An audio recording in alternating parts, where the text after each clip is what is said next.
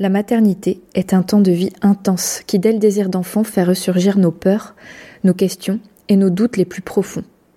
Nos émotions sont mises à rude épreuve. Je suis Edwige, accompagnante en périnatalité à Vannes, chez Maman Douceur, le centre de la périnatalité. Et ma mission est de vous accompagner avant, pendant et après la grossesse, ainsi que dans les épreuves, comme le parcours PMA ou la fausse couche par exemple, sur le plan émotionnel afin que vous viviez une expérience consciente et en plein pouvoir. Ce podcast, c'est l'occasion pour moi de briser les tabous et de vous partager des problématiques et des réflexions que je rencontre chez les personnes que j'accompagne. Je vous souhaite une belle écoute.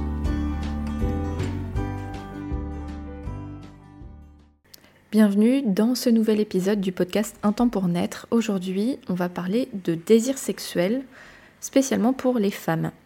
C'est un sujet que j'aborde très régulièrement en séance d'accompagnement, même si c'est pas le sujet principal, en tout cas a priori, euh, de ce que j'apporte, parce que je suis vraiment spécialisée sur le désir d'enfant, la maternité. Mais quand on parle de ces sujets-là, on parle forcément de sexualité à un moment donné pour euh, beaucoup de, femmes et de, couples en tout cas. C'est une question assez récurrente et donc euh, j'en ai fait un post Instagram pour l'histoire hier oui, c'est ça, hier. Euh, et donc, euh, j'ai eu la suggestion de faire un épisode de podcast, ce que je trouve vraiment intéressant parce que c'est un sujet qui est trop peu abordé, à mon sens trop tabou encore, et euh, peu méconnu des femmes. Et bien souvent, en fait, je fais mes épisodes en vérifiant la récurrence de certaines problématiques pour les femmes que j'accompagne et donc c'est là où je me dis non mais il faut qu'on en parle quoi. Donc voilà le pourquoi du comment on va parler aujourd'hui du désir sexuel des femmes. la problématique d'absence de désir sexuel chez les femmes, que ce soit des femmes qui n'ont pas d'enfants, qui sont enceintes ou qui ont déjà des enfants, est très fréquente. Donc là, je veux vraiment m'attarder sur cette absence de désir. Même si vous n'êtes pas concerné, je pense qu'il y a des clés qui peuvent vous aider si vous remarquez un désir fluctuant ou, ou euh, des problématiques autour de ce désir-là. Euh, il se peut parfois que les femmes aient plus de désir que les hommes, ça arrive aussi. Hein. Euh, j'en rencontre et c'est pas du tout rare, mais vraiment aujourd'hui, je vais me spécifier sur l'absence de désir féminin. Et je vais tenter d'éclairer tout ça. Alors déjà, je souhaite faire le distinguo dans la définition de désir et de plaisir, parce que parfois on est un peu confus à ce niveau-là. Le désir, c'est physiologiquement une montée en puissance de l'envie d'avoir des relations sexuelles. Donc c'est une tension physique qu'on va ressentir, une envie, un élan. Alors que le plaisir, c'est le résultat, c'est les sensations corporelles quand on est dans l'acte sexuel. Donc c'est important de faire le distinguo parce que de l'un va découler l'autre et vice-versa. C'est-à-dire que si on démarre une relation sexuelle en ayant une totale absence de désir, ça va être beaucoup plus loin à monter et potentiellement ce sera moins agréable. Et à contrario, si on n'éprouve jamais de plaisir ou peu de plaisir dans les rapports, du coup le désir va pas monter. On ne peut pas désirer quelque chose qu'on n'apprécie pas ou dont on souffre. Encore pire. Donc c'est important d'avoir déjà cette notion en tête. Ce que je remarque aussi, c'est que il y a une différence entre le désir masculin et le désir féminin. Et en ayant recherché du coup physiologiquement ce qui se passe, en fait, le désir de l'homme, il est déclenché dans le cerveau reptilien, qui est le cerveau mammifère. C'est un cerveau euh, archaïque euh, qui est commun euh, aux autres mammifères, en fait.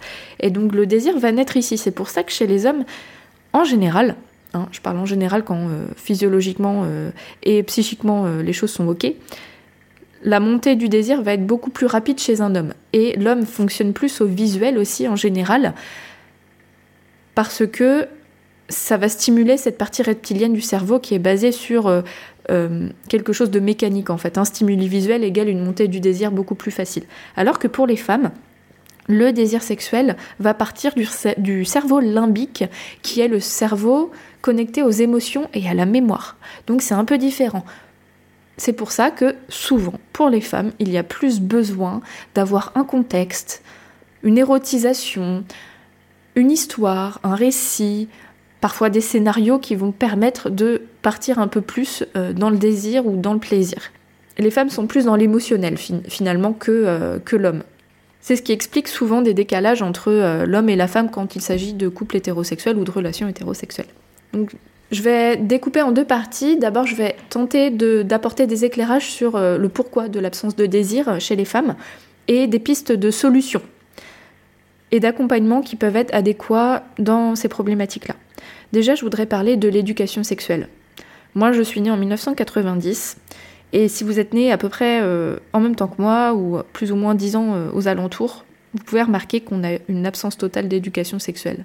Le sexe, jusqu'à ce que je m'y penche vraiment, je l'ai toujours considéré comme soit quelque chose de risible, de drôle, sujet à des blagues, un peu gêné, euh, enfin voilà, un sujet d'humour gauche, et en même temps quelque chose de sale, comme s'il fallait pas en parler ou c'était mal vu. Enfin voilà, il y a toujours cette euh, drôle de contradiction. Soit c'est marrant, soit on en rit, ou soit euh, c'est quelque chose dont il faut pas parler parce que c'est crado. Donc déjà, ça met pas dans des conditions favorables pour pouvoir euh, accepter son désir sexuel tel qu'il est, sans en rire ni sans le diaboliser. C'est très difficile de d'en faire juste quelque chose de beau et de normal.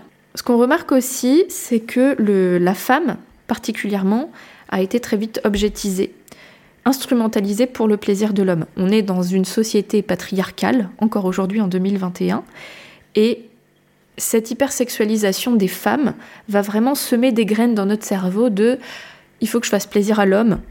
Et d'ailleurs, bien souvent, dans notre tête, avant qu'on y réfléchisse, le but d'un rapport sexuel, ça va être la pénétration, l'éjaculation masculine, comme si c'était la finalité ultime d'un rapport sexuel.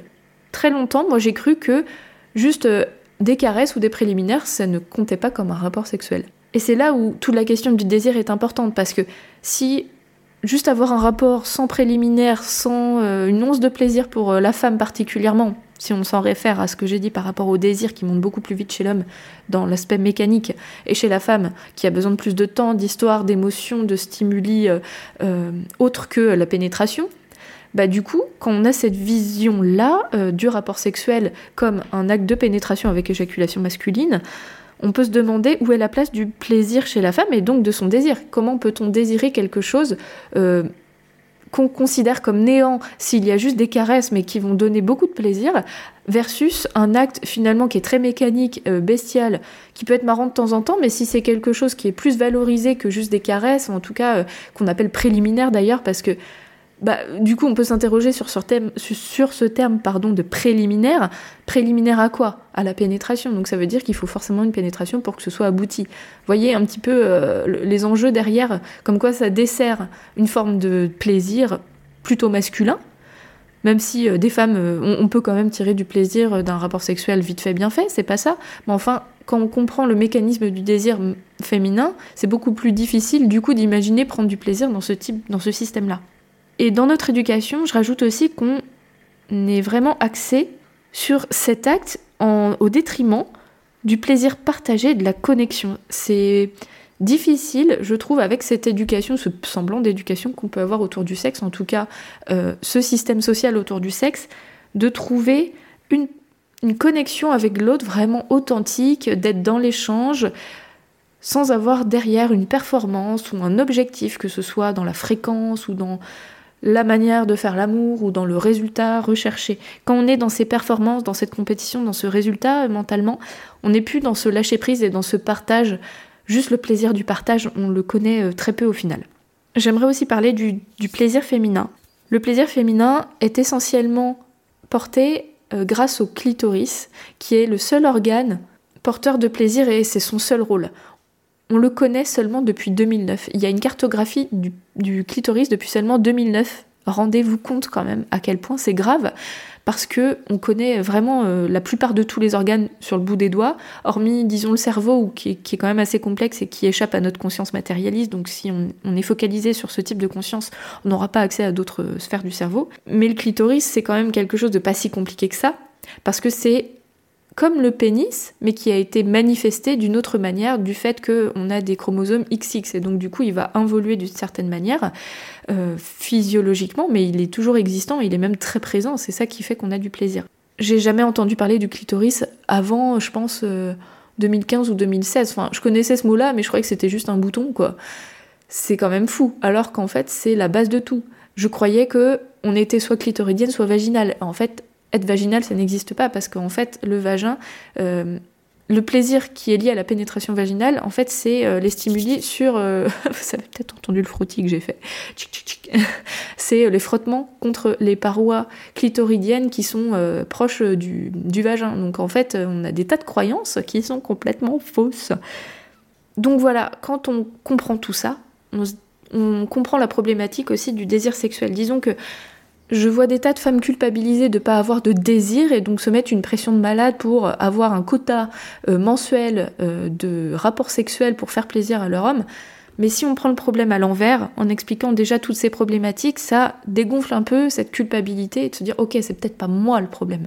Donc la première chose à faire, je pense, c'est déjà essayer de voir où vous en êtes vous dans ce système-là, est-ce que vous êtes OK, vous avez compris comment vous fonctionnez ou vous êtes encore ancré dans ce schéma euh, très systémique autour de la sexualité?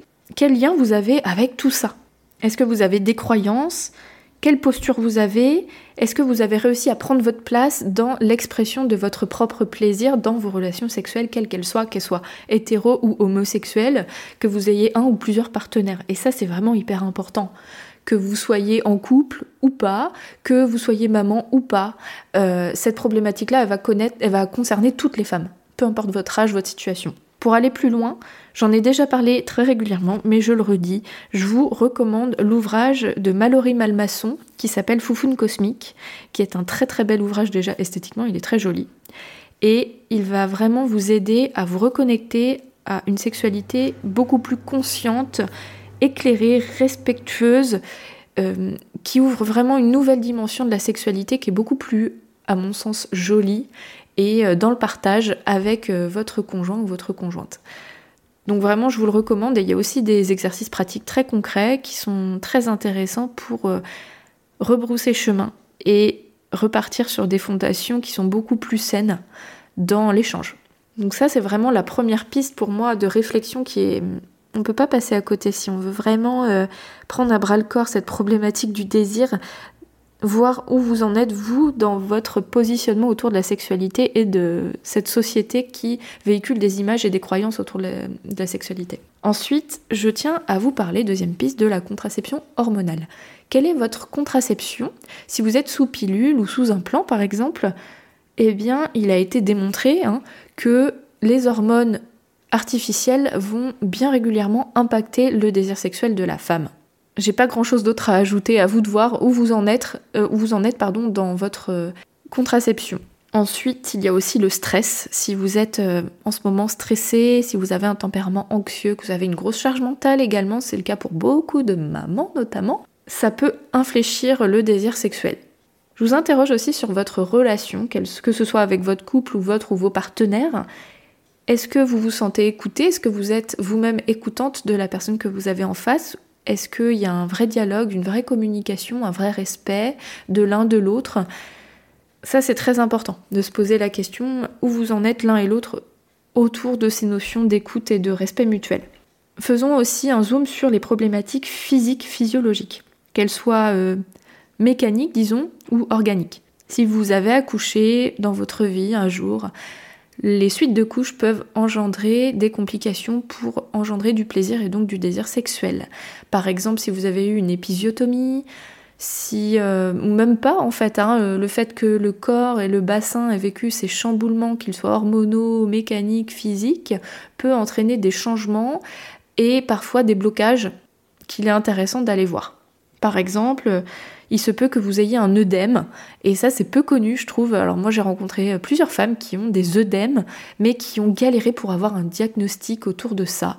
Euh, mais que vous ayez eu des enfants ou pas d'ailleurs, hein, ça existe. Si vous sentez soit que vous avez des douleurs au niveau du périnée, du plancher pelvien, l'entrée du vagin ou ailleurs, euh, que ça vous contracte, ça vous fait comme des crampes ou des douleurs, ou alors une absence de plaisir. Si vous ressentez plus de plaisir dans votre, dans votre sexualité, dans, la montée en, puissance, dans les, ce qu'on appelle les préliminaires, j'aime pas trop, du coup vous avez compris, dans la pénétration ou d'autres choses, si vous ressentez pas de plaisir ou plus de plaisir, là on peut se poser la question d'un problème physiologique.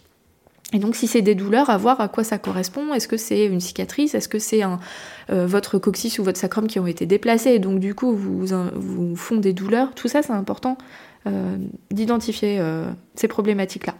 Il y a aussi le problème des maladies sexuellement transmissibles. Si vous en avez été victime, eh bien ça peut aussi influer sur euh, votre désir sexuel parce que euh, ça crée des symptômes euh, soit douloureux, soit d'insensibilité également. Donc c'est important de prendre en compte ces, enjeux-là. Ensuite, ce qui va influer aussi sur votre désir, ça va être le passé que vous pouvez avoir éventuel de violence, de non-respect de votre intégrité, qu'elle soit physique, sexuelle, émotionnelle. Donc si vous avez été victime de viol, d'inceste, de violence physique, de violence verbale, de manipulation, de perversion, quelle qu'elle soit, quoi que ce soit, ça peut influer aussi sur votre relation à vous, à votre intégrité physique, pardon, à votre relation avec votre corps, si euh, votre consentement a été mis à mal. C'est important de savoir ça. Et c'est des choses que je rencontre régulièrement, malheureusement, euh, dans les accompagnements que je propose. Enfin, une dernière piste que je peux vous aider à explorer, euh, c'est la routine. Parfois, euh, quand euh, justement, on, se réfère un petit peu au premier chapitre de, ce podcast sur les croyances autour des relations sexuelles et d'une sexualité convenable, on va fonder un système avec une routine qui peut ne pas convenir en fait, mais du coup comme c'est tellement ancré dans nos relations, on remet plus trop en question, on rajoute peut-être par-ci par-là des nouveautés, mais intrinsèquement on remet pas en question notre sexualité, et donc euh, on est un peu englué dans quelque chose qui ne convient pas, mais sur lequel euh, on n'ose pas forcément revenir parce que euh, on s'en contente. Est-ce que vous êtes concerné par ça? Réfléchissez à ça. Maintenant je vais, je vais passer au volet solution accompagnement possible. Bien sûr, le mien. Ce que je propose, moi, ce sont des séances d'accompagnement qui sont basées sur l'écoute. Ce sont des séances qui sont longues. Et là, on va pouvoir échanger sans tabou, sans jugement, autour des problématiques qui vous incombent. Ça va être la sexualité, mais tout ce qu'il y a autour de vous, votre couple, votre, euh, système relationnel, votre passé, votre maternité si vous êtes concerné, etc. Même dans le désir d'enfant, c'est quelque chose de très important et on aborde souvent les relations sexuelles parce que quand on est en désir d'enfant, qu'on essaye d'avoir un bébé, et que du coup on bascule dans un truc où on calcule nos cycles, on essaye de faire l'amour au bon moment, on peut vite tomber dans un truc assez euh, difficile parce que bien souvent les hommes n'ont pas envie de calculer tout ça, mais les femmes tombent dans une certaine forme d'obsession. C'est un peu cliché ce que je dis, mais c'est souvent comme ça que ça se passe, même si vous n'êtes pas concerné et le prenez pas personnellement, mais c'est souvent comme ça que ça se passe. Et donc du coup, on, d'une manière ou d'une autre, c'est très facile de tomber dans quelque chose qui ne met plus en valeur la relation, mais plutôt l'objectif d'avoir un enfant. Et donc c'est vraiment important du coup de repenser euh, cette euh, notion de désir, de plaisir et de relation sexuelle.